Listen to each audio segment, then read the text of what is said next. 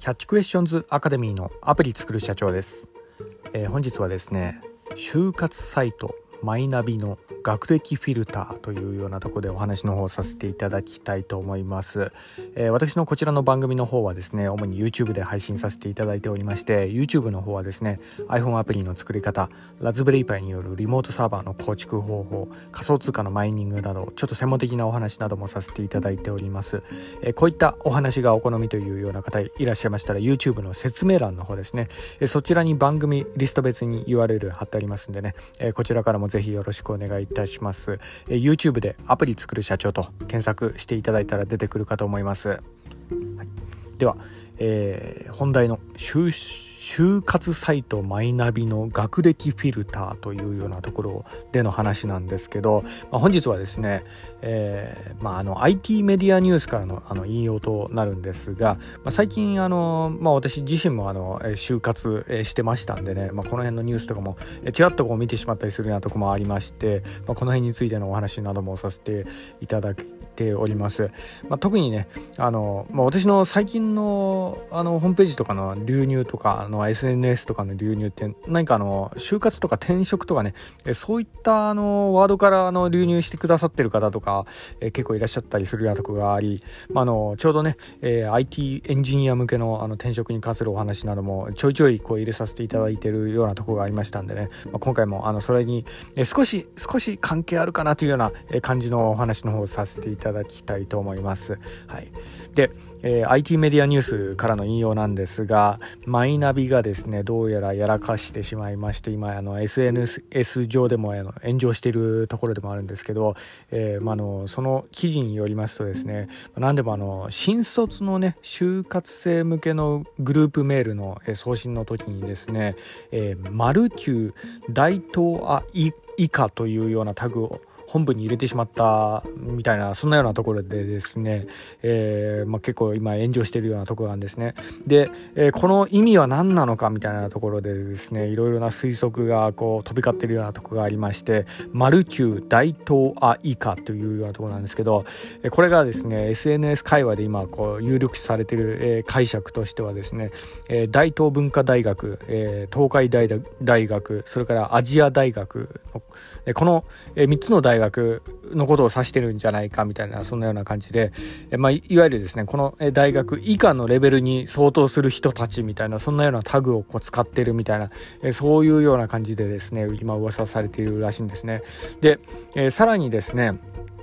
あの先頭にこう丸9って書いてあるんですね。9, 9の、えー、数字のを丸で囲んでる丸9なんですけど、え、これがですねまたあのいろいろな憶測が今飛び交ってまして、え、これもしかしてあのバカの隠語なんじゃないかみたいなそんなような感じでですね今 SNS があの、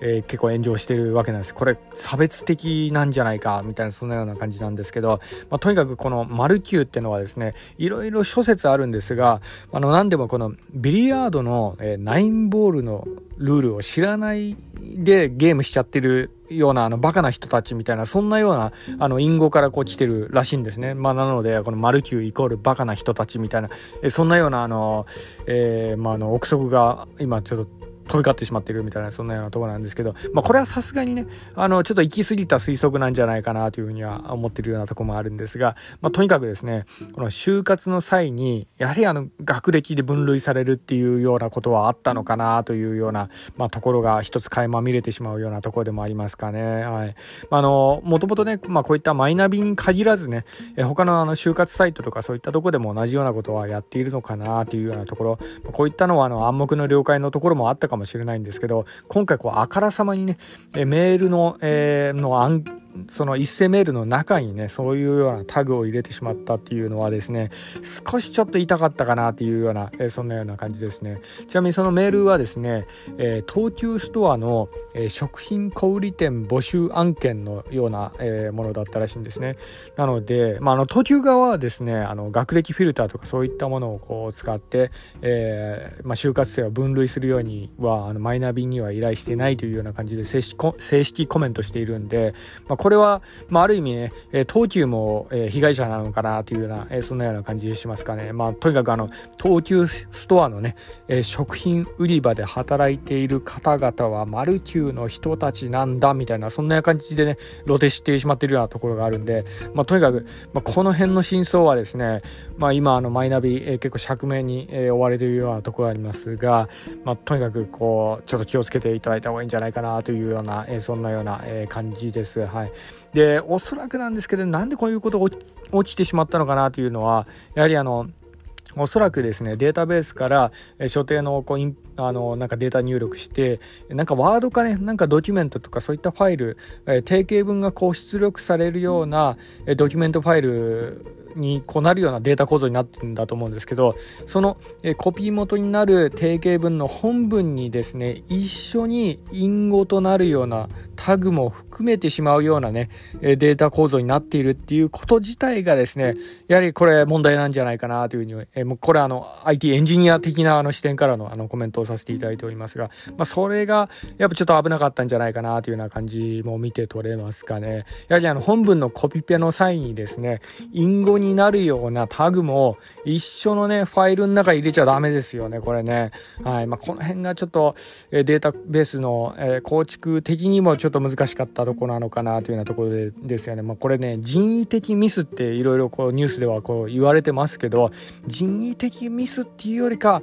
もうデータベースの、え構築方法自体ですよね。えその定型文の出力の仕方自体にこう問題があったんじゃないかなというふうにこう思ったりもしております。なのでですね再発防止を取るんであればその定型文の出力の仕方ですよねそこの部分を直した方がいいんじゃないかなというえそんなような感じもします。はい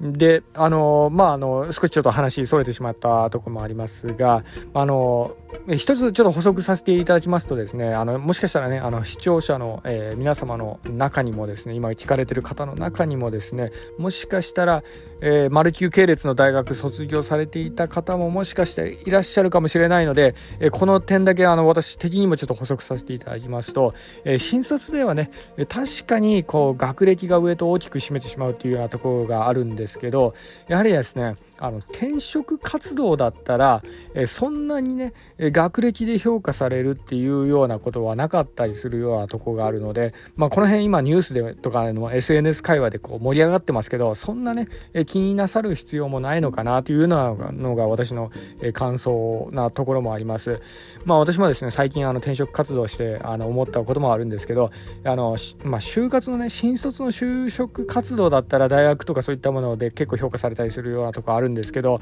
転職活動とかになるとですね、あの、まあ、の大学の話とかそういったらね私もですねあの転職活動で何何社か受けましたけど大学の話なんかこうすることほとんどなかったというか、まあ、なかったかなというようなところでもありますよね。